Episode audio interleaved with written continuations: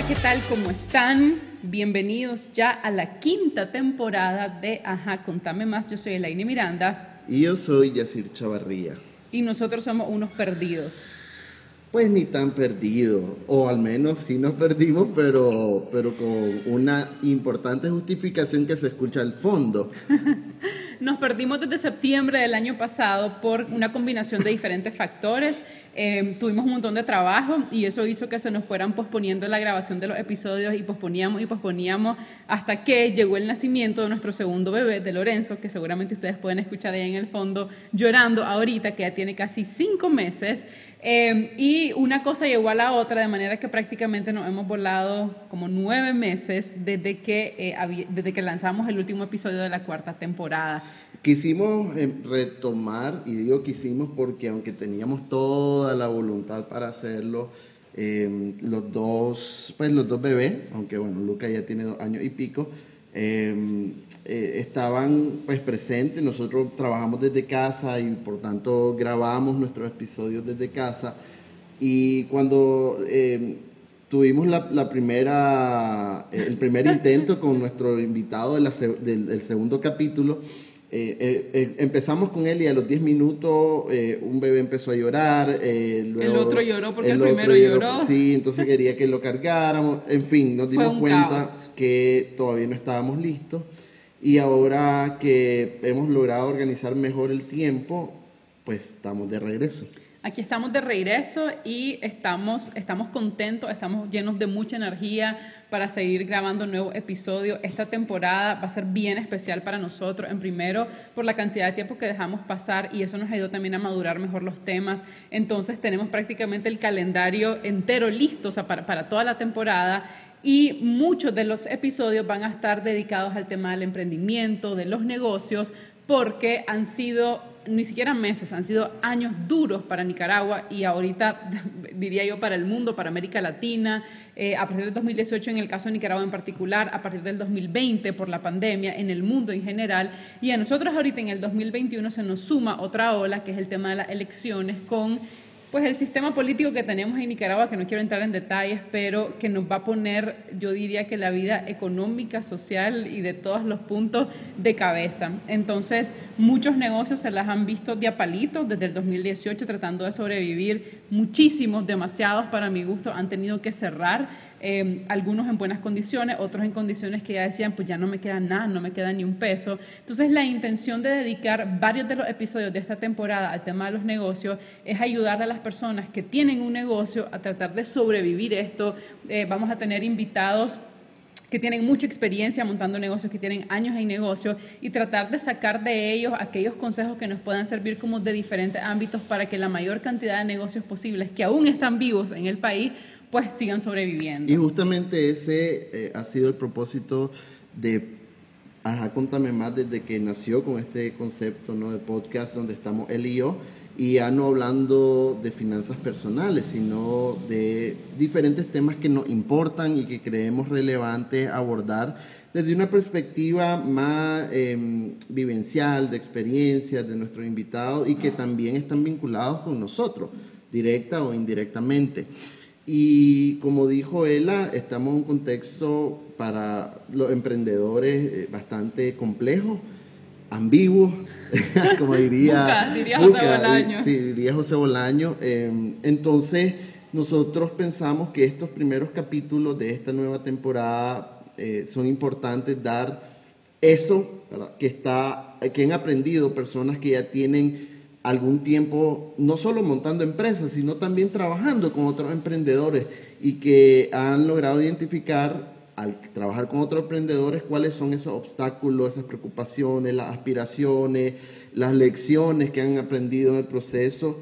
Y eh, hay un, un, tema en particular del emprendimiento que casi no hablamos y es qué lecciones tomamos cuando hay un fracaso. Y el fracaso entendido, ¿verdad? Como que eh, tu idea de negocio o tu negocio mismo no, no, o tu idea de negocio no la pudiste lanzar, ¿verdad? Que tal vez no es un fracaso, sino es una posposición, así se dice, de, de, de, poder empezar el negocio, pero cuando yo un negocio llevas un tiempo y definitivamente el negocio no está eh, enrumbándose hacia donde querés, pues tenés que tomar una difícil decisión. Y la difícil decisión es, eh, como diría ella, seguir agrandando el costo hundido de ese negocio, es decir, que tenés que seguir o perdiendo o eh, inyectándole vos más plata, esperando de que el negocio salga, pero que en definitiva pues los factores alrededor del negocio pues son, no se ven positivos. No se ven positivos. Y lo otro es cerrar. Entonces, el cerrar un negocio generalmente se mira como un fracaso. Y queríamos hablar de eso, que no lo hemos abordado de, de, de una manera tan eh, dedicada a eso. Sí, dedicada. a eso. Entonces, ¿a quién invitamos? Entonces, hoy tenemos de invitada a una amiga muy querida de nosotros. Esto no es un invitado así cualquiera que nos rebuscamos, sino alguien súper cercano. Eh, que ya ha estado antes con, con, nosotros, no, no cuando eras a Contame Más, sino cuando yo tenía el podcast solito. De hecho, la Sara, que es con quien vamos a estar platicando, estuvo, si no, me, si no mal recuerdo, en el segundo episodio que salió cuando yo hacía el podcast sola y estuvimos hablando sobre el tema de crowdfunding para emprendedores en aquel momento. Entonces, Sara Lila Cordero, bienvenida nuevamente a este espacio. Eh, y Sara es experta en temas de emprendimiento. Pasó muchísimos años de su vida, digamos, de su vida corporativa, trabajando con emprendedores, ayudándoles a hacer funcionar mejor sus negocios. Eh, después estudió una maestría, si no me equivoco, en emprendimiento e innovación social. ¿Por ahí va, Sara? Así es, así.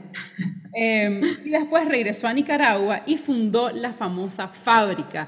No quiero dar yo esta introducción, a diferencia de como siempre lo hago que esta plática es mucho más íntima realmente. Entonces, quiero que mejor vos nos contés, Sara, para comenzar, antes de entrar a nuestro tema, tema central. ¿Cuáles, ¿Cuáles fueron tus objetivos cuando vos comenzaste la fábrica? ¿Cómo nace la idea de la fábrica? La idea y después cómo materializar esa idea porque realmente vos sos un vivo ejemplo de una persona que vive lo que enseña. Entonces vos enseñás temas de emprendimiento, una de las cosas que yo he aprendido es el producto mínimo viable. Y vos comenzaste con la fábrica con un producto mínimo viable y lo fuiste desarrollando y escalando. Entonces contanos desde, desde que esa idea era un bebecito en tu cabeza hasta que lo logras materializar. Súper, no, gracias, gracias por la invitación, que al estar aquí, como así, esta va a ser una plática bien íntima, porque, porque sí, pues para mí es un tema un poco sensible, porque para, es completamente personal pues, eh, cuando uno emprende, cree que el proyecto es como el lado profesional, pero vos sos tu propio proyecto, ¿no? Y, y, los que han estado cercanos a las fábricas saben el amor que yo le tengo a este proyecto y, y lo duro que ha sido todo este recorrido en Nicaragua navegando en las diferentes crisis, ¿verdad? Eh, y platicar de esto puede ser sensible. Crying alert, no mentira, no llorar. llorar, nosotros hemos llorado también. Sí, pero no, eh, bueno, le voy a contar rapidito porque puedo pasar horas, horas hablando de, de, la historia. sí, de, la etapa inicial.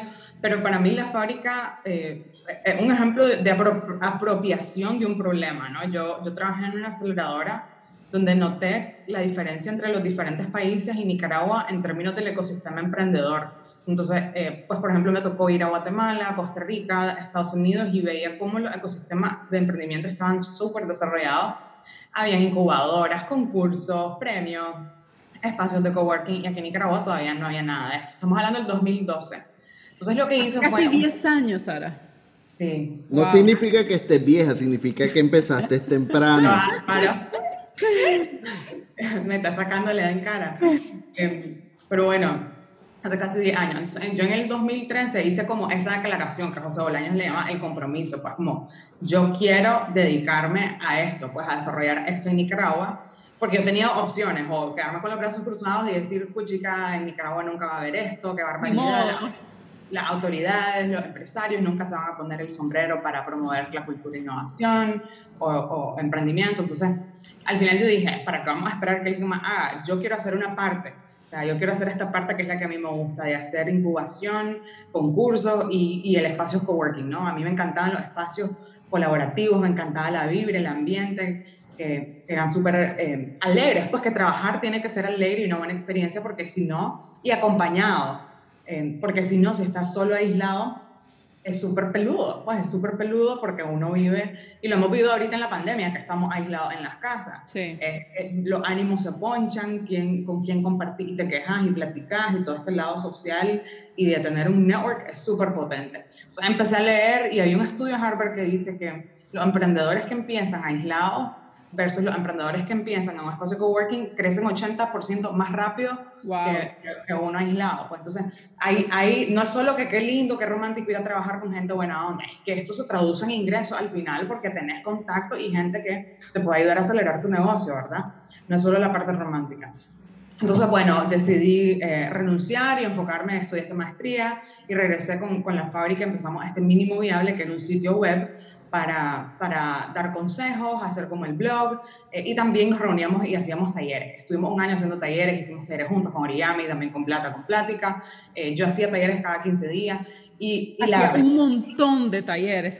Y se llenaban así. o sea, era, cosa, yo dije, esto es que hay hambre de aprender y aprender de una forma diferente, aprender herramientas ágiles, aprender herramientas que las puedas aplicar ya, o sea, salir del taller directo a la casa, aplicar lo que aprendiste. Sí, justamente eso te iba a decir, que tus talleres eran, eran una novedad porque pues había gente hablando más que de emprendimiento, de empresas, de negocios, como, como muy amplio. El problema es que, ¿cómo aplicas todos esos consejos cuando ni siquiera tenés el negocio? Entonces, vos te fuiste a la raíz y es que tenemos que empezar a crear esos negocios. Y yo que estuve en un par de, de, los talleres que vos hacía era, o sea, vamos, ¿verdad? Directo al grano. Aquí están tus papeles, tu papelógrafo, tu lápiz, tu computadora, empezar a trabajar. Entonces, y, y la gente se enganchaba y regresaba a uno y a otro y casi, casi que terminaba haciendo como un curso, pues realmente, cuando vos terminabas de hacer todos los talleres. Y fíjate que yo, yo recuerdo, y y ahí fue donde te conocí, cuando nosotros compartíamos oficina, que no es lo mismo compartir oficina que tener un, un espacio colaborativo de trabajo, el coworking, vos llegaste y te reuniste con eh, Johannes, que era sí, brother.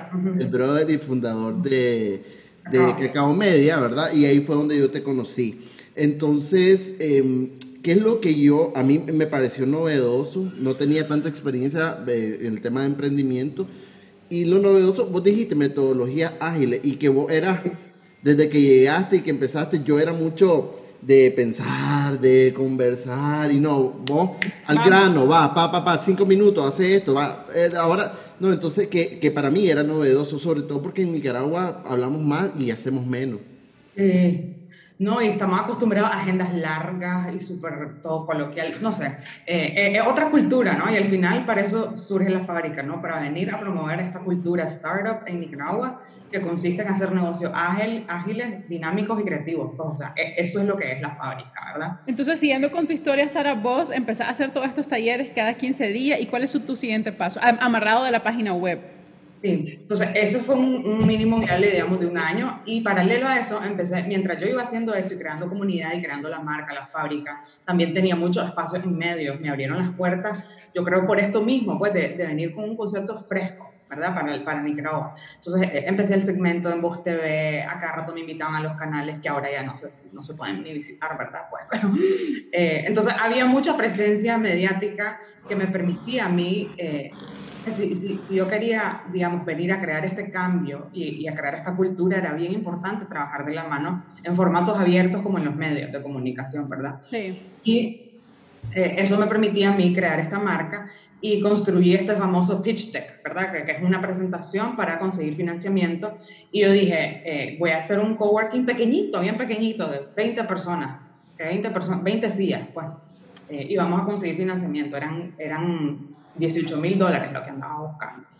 Eh, vamos a buscar financiamiento local, que aquí mismo los empresarios y la, o las organizaciones que se fajen para invertir en esto y vamos a ver qué tal va. Entonces eh, estuve un año en eso y conseguí financiamiento con una organización internacional. No logré conseguir financiamiento local, eh, pero conseguí con Pomona Impact, que es una firma de, de, inversión para empresas sociales, empresas que están generando impacto. Pues eh, y yo la había conocido de antes, entonces invertimos en el espacio coworking. Eh, y ahí uno de los consejos que he recibido también es, vos no empecé el espacio sin haber creado una marca y comunidad, ¿verdad? Porque no es como, eh, y es un error que, y de hecho varias personas en Nicaragua se han cometido ese mismo error, que crea, creas el espacio desde cero, sin comunidad, y abrís las puertas y no se llena, nadie llega, ¿verdad? Es porque la gente cree que el coworking es el espacio físico, y el coworking realmente es la comunidad que vos creaste alrededor de eso. Y que el valor está en el diseño de las oficinas y no en el contenido detrás del propósito de del, del coworking. Total.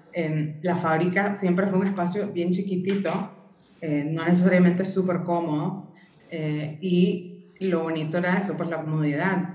Siempre con un feeling, o sea, siempre teníamos ese feeling de oficinas diferentes, pues no corporativas. La María Augusta, que es arquitecta, siempre se lucía destruyendo los espacios, escogiendo colores, murales, y siempre logramos jugar bien con los espacios y que te sintieras súper inspirado pues, de estar ahí. Pero como decís, no se trata de tener un espacio lindo, sino estar alrededor de gente que inspira también y de gente que esté haciendo cosas súper, súper cool, pues, súper funny, que te, que te inspiren.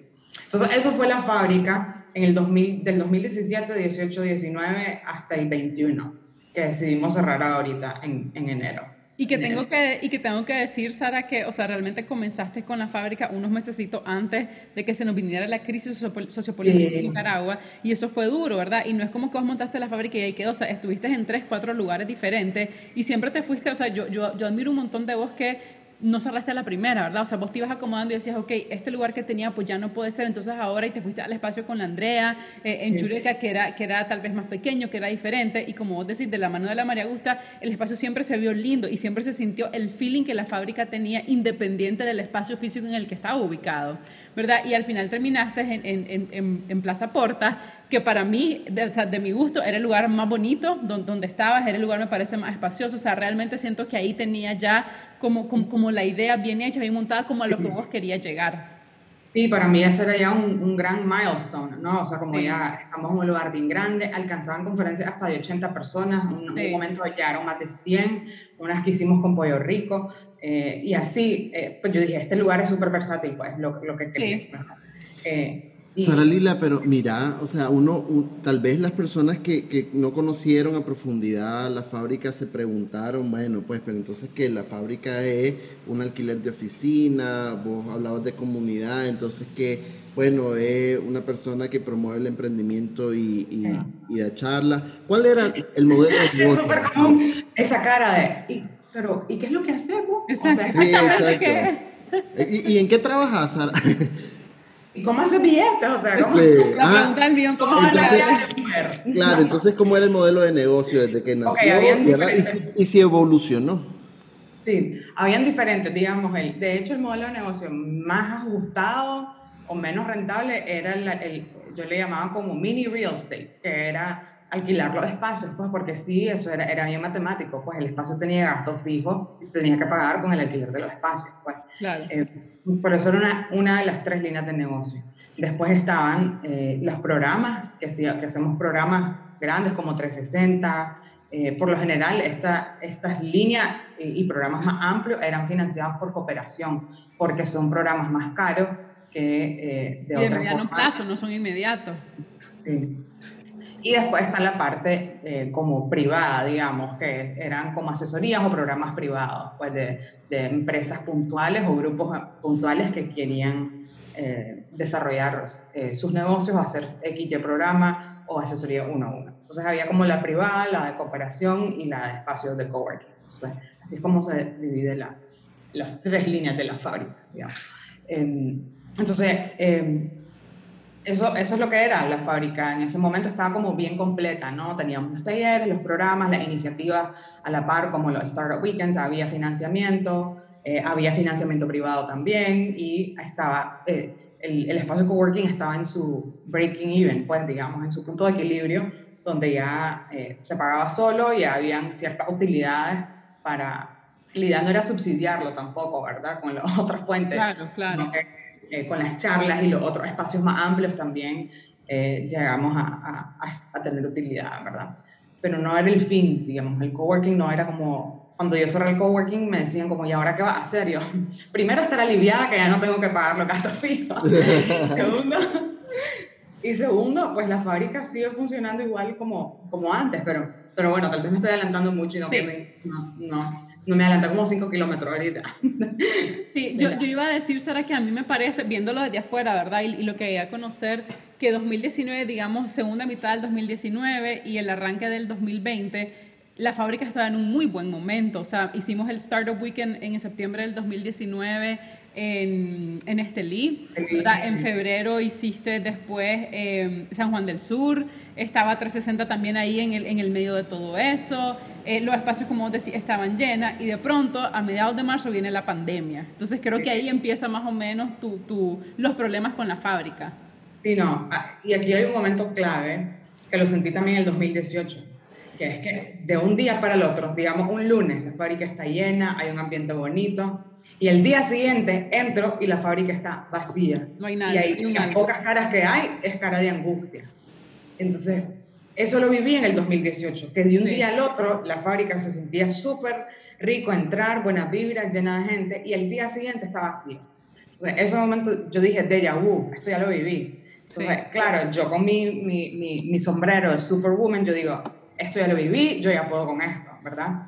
Pero hay que tomar en cuenta que el contexto actual de la pandemia es muy diferente al del 2018, porque en el 2018 sí nos podíamos juntar y, y, era seguro, o sea, era seguro en el día, pues si había momentos de crisis, eh, primero que la crisis, eh, eh, pues digamos, era económica y segundo, era en, las, eh, en temas de seguridad, era en las tardes que no podía salir, entonces la gente llegaba a trabajar en las mañanas. Eh, pero sí, pues sentía que yo, yo dije, esto ya lo viví. Vamos a hacerle huevo de nuevo, vamos a ver qué logramos en, en, este espacio. Ahora, era muy diferente porque la fábrica inicial del 2018 yo tenía costos fijos más bajitos y habían ciertas cosas que estaban en mi control. Aquí era como cero. O sea, con la pandemia no, no había manera, o sea, aunque yo tomara todas las medidas de bioseguridad, no había manera. Yo, yo dije, la, la, única opción ahorita es cerrar. No, hay, no, no es una opción cerrar. Entonces cerramos. No, eso te iba a preguntar, ese cierre inicial que vos decís, se cierra la fábrica, de, de, de, cuánto tiempo duró? ¿De cuándo a cuándo? Duró cuatro meses, los, los, meses donde la gente se portó más disciplinada, digamos, guardando aislamiento y, y distanciamiento. Y después empezamos, eh, bueno, hay, hay, hay, un detalle también que la Plaza Portas es de mi tío. Entonces a mí yo logro negociar con él un descuento y después eh, eh, pues no, el descuento no era suficiente. Hay un momento en que me dice, esperemos unos meses más y veamos qué tal. Después llega un momento que ya toca probar, ¿verdad? Ya vemos que los negocios de la plaza están abriendo, vemos la gente que las oficinas están abriendo, entonces toca probar.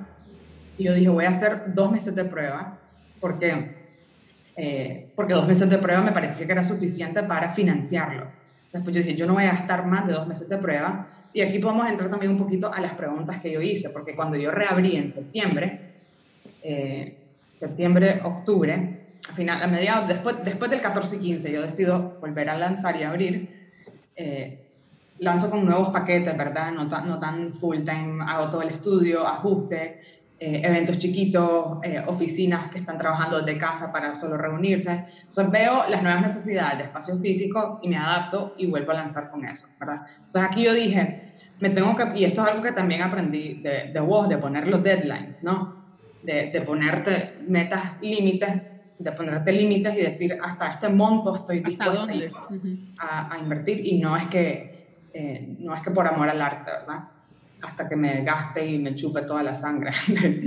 Entonces, yo tomo esa decisión en septiembre súper consciente y, y, escribo tres cosas. Son como las tres áreas que me ayudaron a tomar esta decisión. Y la primera es si es una necesidad actual tener esta oficina, porque en el 2018 algo que nos mantuvo también fue, viene una crisis económica súper fuerte, ya Funides hablaba de 40.000 desempleos, entonces esta gente va a estar forzada a emprender y mi misión era, yo quiero estar aquí para esta gente, yo quiero ser una guía, yo quiero ser fuente de espacio, de comunidad, de apoyo y fuente de guía básica para hacer un negocio y que no solo hagan negocios tradicionales, sino que tengan ese elemento creativo y con valor diferencial, ¿verdad? Que no solo piensen en, en, ese, en esa mentalidad de subsistir, sino veamos cómo hacer algo creativo y diferente, ¿no? Entonces yo, yo tenía esa lógica también en el 2018 y aquí yo dije, La fábrica sigue siendo necesaria en este contexto, sin embargo el espacio no es necesario.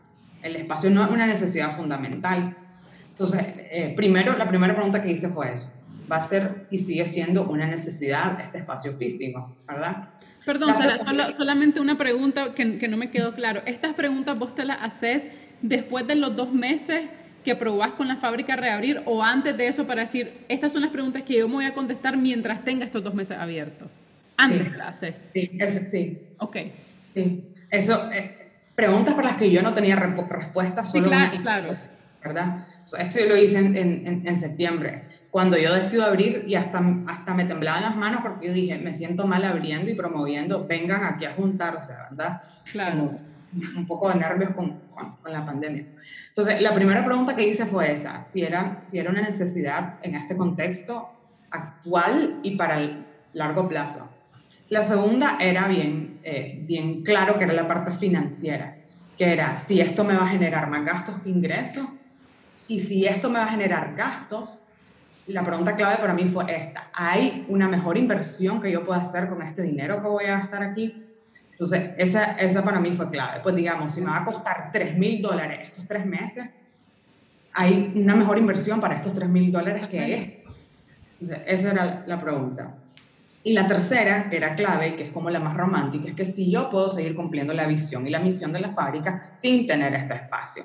Y la respuesta ahí me la podía hacer desde antes, no tenía que esperar, porque ya desde marzo yo venía trabajando de manera virtual. Con Emprendiendo 360 nos tocó cerrar el programa virtual. Nos tocó hacer un Startup Weekend de manera virtual en, COVID con 60 personas en, en, línea. Fue un reto, pero fue, fue un súper desafío, eso te iba a decir.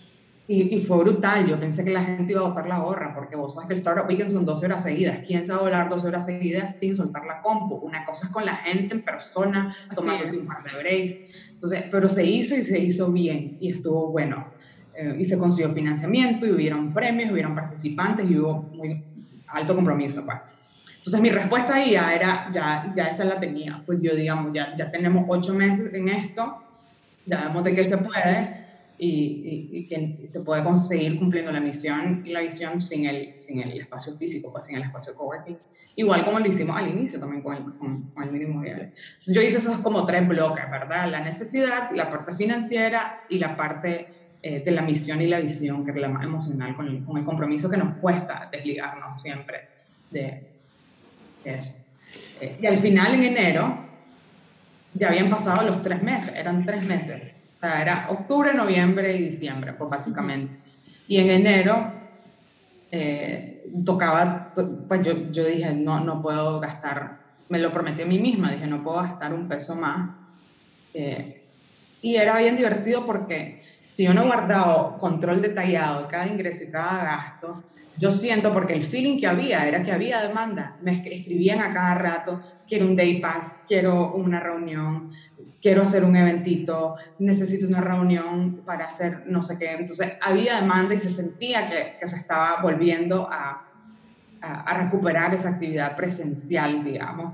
No al 100 como antes, pero sí, sí había ese feeling. Pero vos pones los números o decís, esto no, no, está. Nosotros mismos utilizamos el espacio de la fábrica varias veces en esos meses que él estuviste abierto, ¿verdad? Porque no abrías todos los días. Entonces, en los días en que estaba cerrado, para la gente que tenía sus pasos de coworking, yo grabé mi, mi curso de, de, de, finanzas personales en línea, lo grabé ahí todo un día y junto con Origami tuvimos un par de sesiones para desarrollar campañas y todo eso. Y me acuerdo que lo platicamos, Ari, yo te decía, yo siento que esta es la nueva necesidad, porque nosotros, por ejemplo, trabajamos home office, pero hay ciertas cosas que mucha tecnología, mucho Zoom y todo lo que vos querás, pero hay ciertas cosas que todavía no son iguales cuando vos las trabajas en físico. Pero como vos decís, si eso uno al mes, pues las cuentas no salen. Claro, eh, pero, pero había demanda, o sea, había demanda, pero no lo suficiente para que yo cubriera el 100% de los gastos y que llegara a utilidad. O sea, ahí es donde yo dije, no, ni 100 dólares más, pues, o sea, no puedo gastar 100 dólares más, ya llegué al límite que me puse y y hasta aquí es. Y después está como la parte emocional, porque es bien fácil y suena bien como que si fuera bien blanco y negro. Ok, yo escribí estas preguntas y ahí tengo las respuestas. Pero también está la parte emocional de todo este dilema interno también, de, del que van a pensar, ¿no? ¿Qué van a decir si, si la magia que promueve emprendimiento y que está supuesto a darte las herramientas, inspirarte, cómo esa magia va a cerrar su propio espacio? ¿Qué, qué mensaje es ese, no? Entonces, eh, era, era, ese, ese, dilema interno, pero al final eh, los valores es también ser transparente y auténtico. Este es el proceso real de cualquier emprendedor, de, de, tener que, que, tomar esas decisiones difíciles. Y también vivimos en Nicaragua, aunque yo me dedique a promover esta cultura startup, eh, negocios de tecnología con valor diferencial, al final la gente sigue percibiendo que son importantes los espacios físicos. Y yo creía que, que, la fábrica física tenía un peso importante y que al cerrarla iba a haber esa percepción de que la fábrica iba a dejar de existir, aunque yo tenía clarísimo que la fábrica iba a continuar de manera virtual. Eh, yo, yo, tenía miedo a esa percepción de que no quería que la gente sintiera que como ya no estamos en el espacio físico, ya no estamos funcionando. Ya no existe, claro, claro. Eso sí fue, un, eso fue, fue como un estirinco interno que me tocó, pues, pláticas internas que yo solita me calmé, pues, de ser, ser eh, honesta y transparente con vos mismo y ser honesta y transparente con la gente también y un poco de explicar y educar, ¿ok? No existe el espacio físico, esto es solo una línea de negocio y vamos con todo de otras maneras, ¿verdad? Sara, y una vez dijiste, bueno, cierro el espacio físico.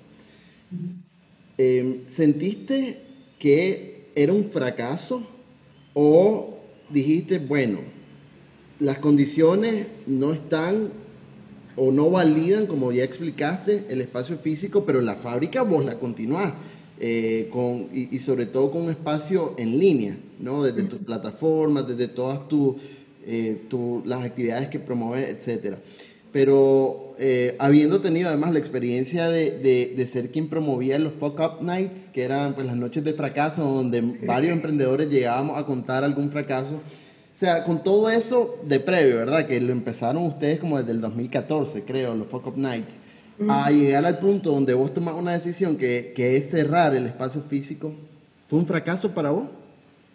Pues fíjate que no, no lo veo como un fracaso, yo lo veo como esto, es lo que es, o sea, esto es parte del camino, ¿no? Es parte del proceso. Para mí hubiera sido un fracaso que la fábrica estuviera abierta aquí y que yo no tuviera ahorros ni dinero para invertir en nada. O sea, eso sí sería un fracaso. Yo, para mí es un éxito saber ponerme los límites y también saberlo comunicar hacia afuera y, y, y servir de, de, no quisiera decir ejemplo, pero como auténticamente a las personas que, que, que, han, se han acercado a la fábrica. Incluso varios emprendedores de 360 me decían, no, ¿cómo vas a cerrar? Qué, qué duro. Yo, lo siento, pero, pero no puedo y, y, además aquí vamos a seguir por ustedes. Pues, o sea, no, no es una cuestión de que le estoy fallando a nadie. Yo, no, le vamos a hacer, no le vamos a fallar a nadie porque la fábrica aquí sigue, pero lo tenemos que hacer de una manera inteligente y rentable. Pues no, no aquí es donde se quita esa parte romántica de, de los emprendedores, de que eh, o sea, el amor por lo que haces no es una estrategia de negocio. Tiene que hacer sentido, pues, con, con, eh, los números. Y con los números, pues, es bien, es bien, es bien sencillo. Em, y fíjate que eso, eso que decís, Sara, a mí me resuena un montón y nosotros lo hemos hablado en varios episodios eh, de la temporada pasada y de esta, con, con, diferentes personas que tienen negocio y este mito del, del, del, del emprendedor casi casi que víctima, pues, o sea, que todo lo puede, que todo lo da y como vos decías, hasta morirme, entonces hasta el último centavo. Y realmente eso no es ser inteligente y eso no te va a permitir salir adelante. Y una de las cosas que vos siempre decís es, aunque un negocio no haya funcionado, y que, ojo, no estoy diciendo que la fábrica no haya funcionado, porque vos lo dejaste claro, una línea de negocio es la que no está ahorita, ¿verdad? Pero la fábrica sigue, sigue existiendo.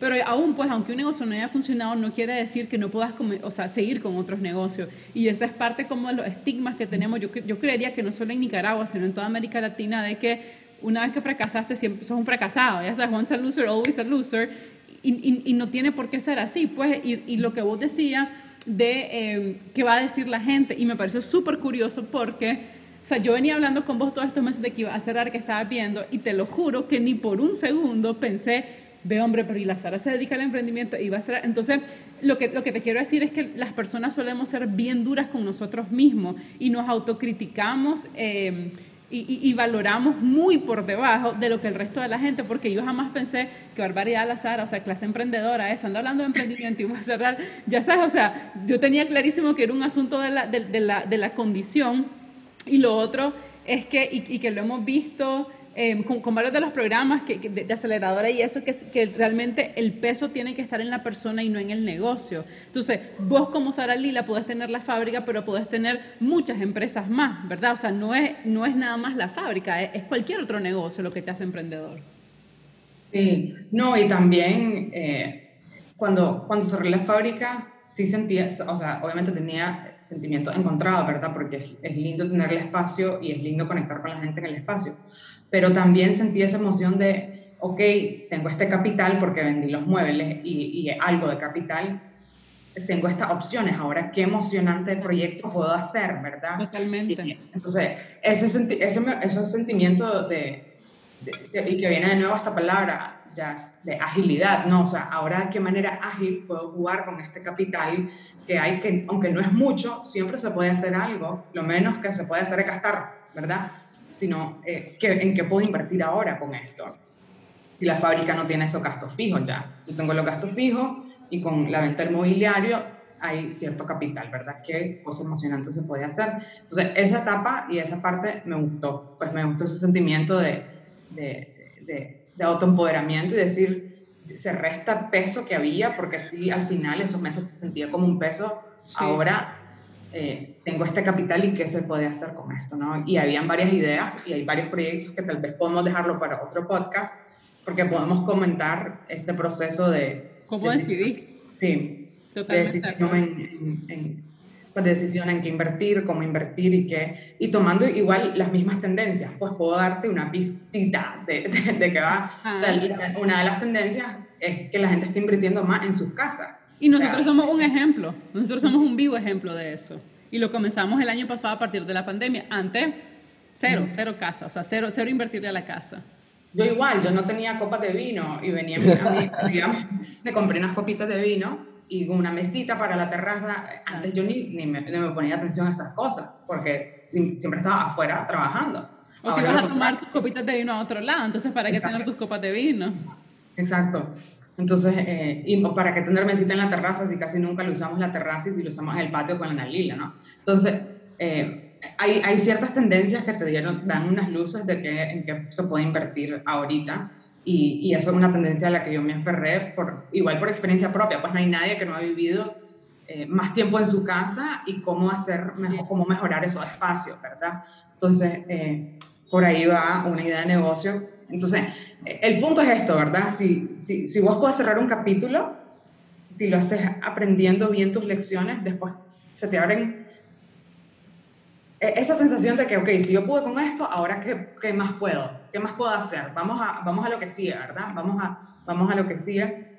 Y en este caso sí estaba, eh, sí habían los activos, pues que los mobiliarios, pues todos los muebles de la fábrica eran muebles buenos, bonitos, se vendieron rapidísimo, yo juraba que lo iba a vender súper lento, eh, entonces, eran bellos, Sara. O sea, los muebles de la fábrica eran bellos. Vos hiciste un trabajo espectacular ahí. No sé si de la mano de la, de la María Augusta o lo hiciste posibilito, pero elegiste muebles que cualquiera quisiera tener en su oficina. Entonces, venderlos. Y además que también la mayoría los diste a un precio de llévatelo ahorita, ¿verdad? O ya no está. Y a pesar así, pues se recuperó parte de la inversión. Entonces, eh, estás, en un mejor, estás en una mejor posición que si hubieras tenido cero. Así, si hubieras, si hubieras tenido eh, cero capital para reinvertir, ¿no? Entonces, eh, eh, en conclusión fue ese sentimiento, pues, de, aprender a dejar ir, pero hacerlo bien también con, con, ánimos de empezar de cero otro proyecto, pues. y, ya va a tener más espacio y más tiempo y más capital para otro proyecto, que era, el tiempo, que era lo que te consumía esto, ¿no? Sara Lila, ya para ir concluyendo, um, quería preguntarte cómo lidiaste vos con tus emociones Em, nosotros, pues, sobre todo desde el 2018, nosotros em, pues hemos tenido muchas, muchas eh, noches complicadas, ¿no? Porque eh, cuando hay una presión externa que no podés controlar, la, incertidumbre aumenta, ¿verdad? ¿Qué, ¿Qué, va a pasar dentro de tres meses? Y vos decías, em, de tanto el 2018 como cuando inició la pandemia, de un día a otro estaba llena la fábrica y luego dejaron de ir en nuestro caso, teníamos, eh, ella tenía muchos proyectos de, charlas, talleres con empresas, con la pandemia, ¿verdad? Y en el 2018, tres meses de muchos, muchos compromisos, que esos compromisos pues los detuvieron las empresas, ¿no? Entonces la proyección de ingresos cambió. Y, y con Oriami en 2018 fue, o sea, un mes que cada, cada dos días yo tenía una llamada donde clientes nos decían no podemos seguir. Y con la pandemia no fue tanto, pero la pandemia sí trajo otras, eh, otras presiones, ¿verdad? Entonces, eh, nosotros muchas veces decimos, ya no. O eh, aquello, ¿no? Que explotás y que decís, pero ¿por qué? O sea, e, es una pinche montaña rusa el tener un emprendimiento y depende de uno cómo manejar eso, ¿verdad? Tu diálogo interno de, vos, lo, vos lo, contaste, pero específicamente esas emociones de, en, eh, de que te provocaba, pues a mí muchas noches de insomnio he tenido. Sí, no, mira, yo, yo, yo siento que me autogestiono bastante bien eh, y lo hago de una manera consciente y, y, algo que hago es escribir bastante. Eh, porque ¿qué es lo que pasa? Que yo me hago conversaciones, por ejemplo, en mi cabeza hice conversaciones con mi mamá, hice conversaciones con mi hermano, hice conversaciones con, eh, con diferentes personas y, y, al final, después en la vida real, esas conversaciones fueron un poco diferentes.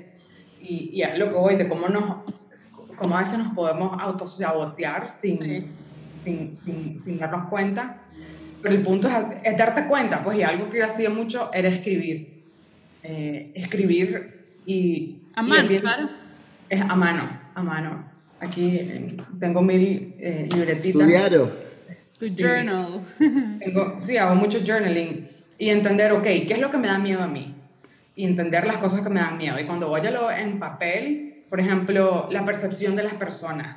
A veces da pena aceptar eh, que te preocupa y que te da miedo tener una mala percepción de las personas porque, porque, porque vos te has posicionado como una persona que, que, que sos parte de una herramienta y no de una persona débil, digamos. Entonces, eh, aceptar y escribir, ok, me da miedo la percepción negativa que va a tirar esto hacia las personas. Me da miedo eh, la inestabilidad económica. Me da miedo no tener un espacio todos los días, me, desligar. Entonces, es cuando vos te das cuenta de decir, mm, esto no es tan mal, a esto no tengo miedo.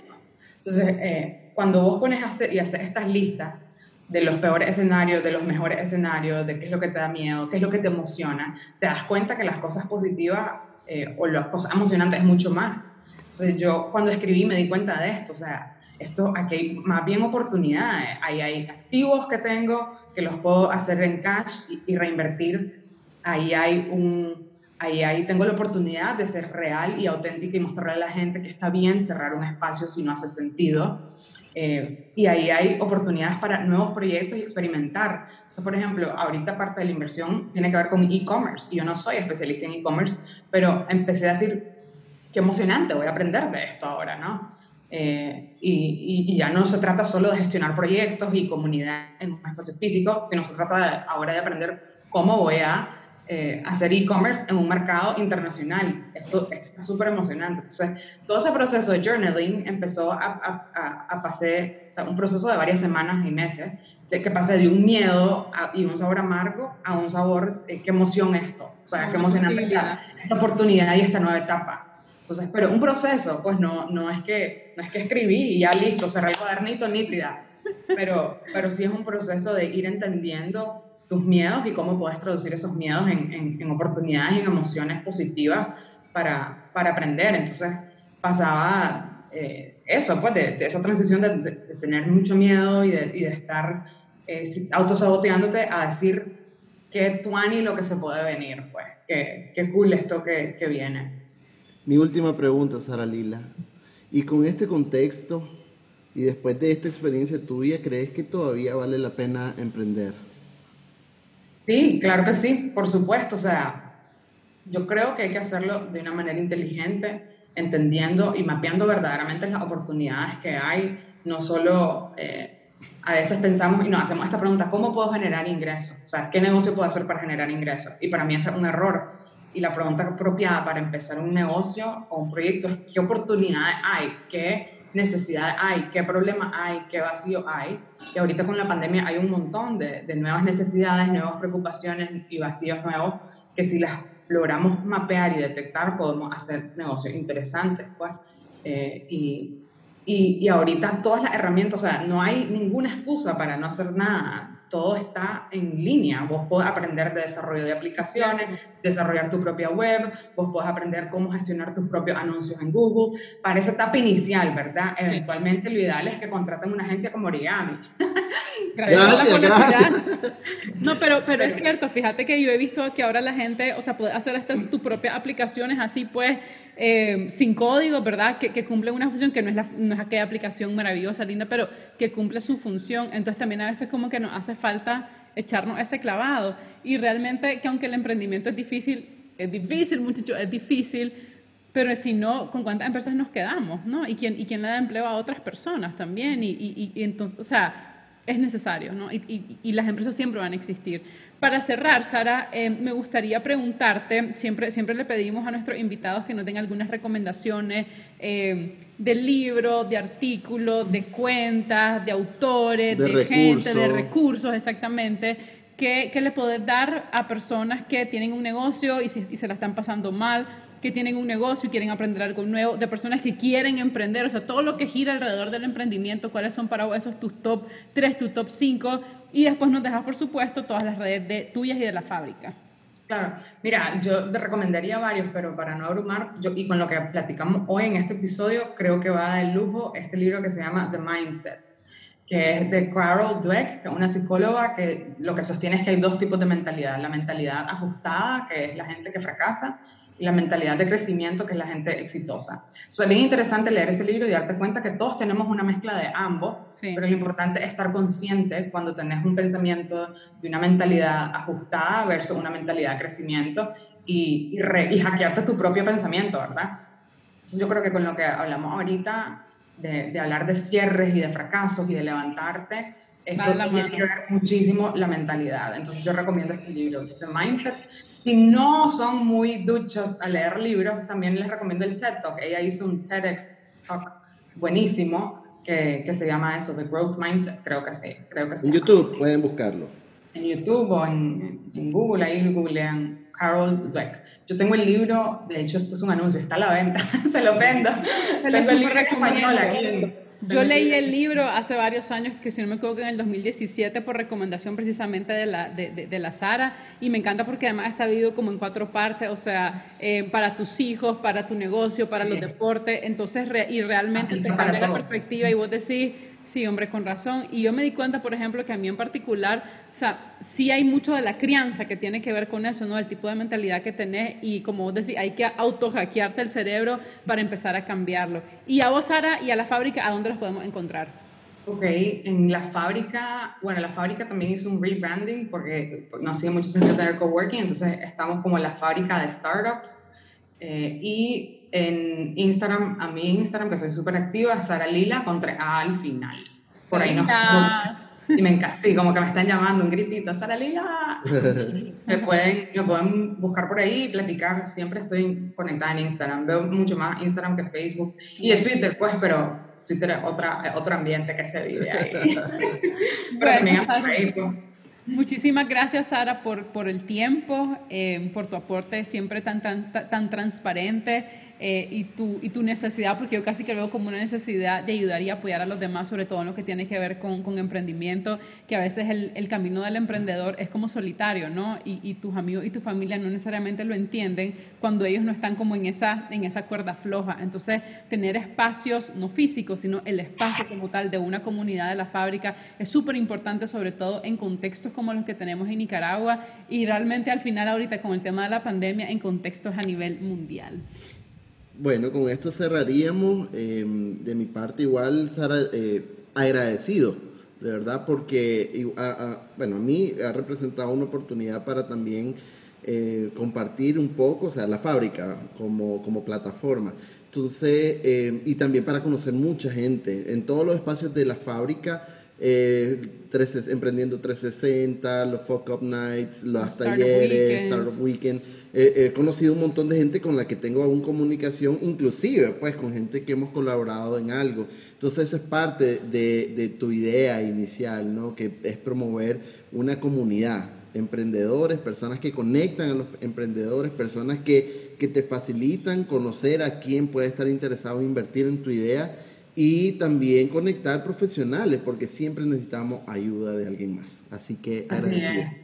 No, gracias a ustedes por este espacio y por seguir aquí también en, compartiendo esta misión de, de, dar información abierta que les va a ayudar a todos de, una manera u otra.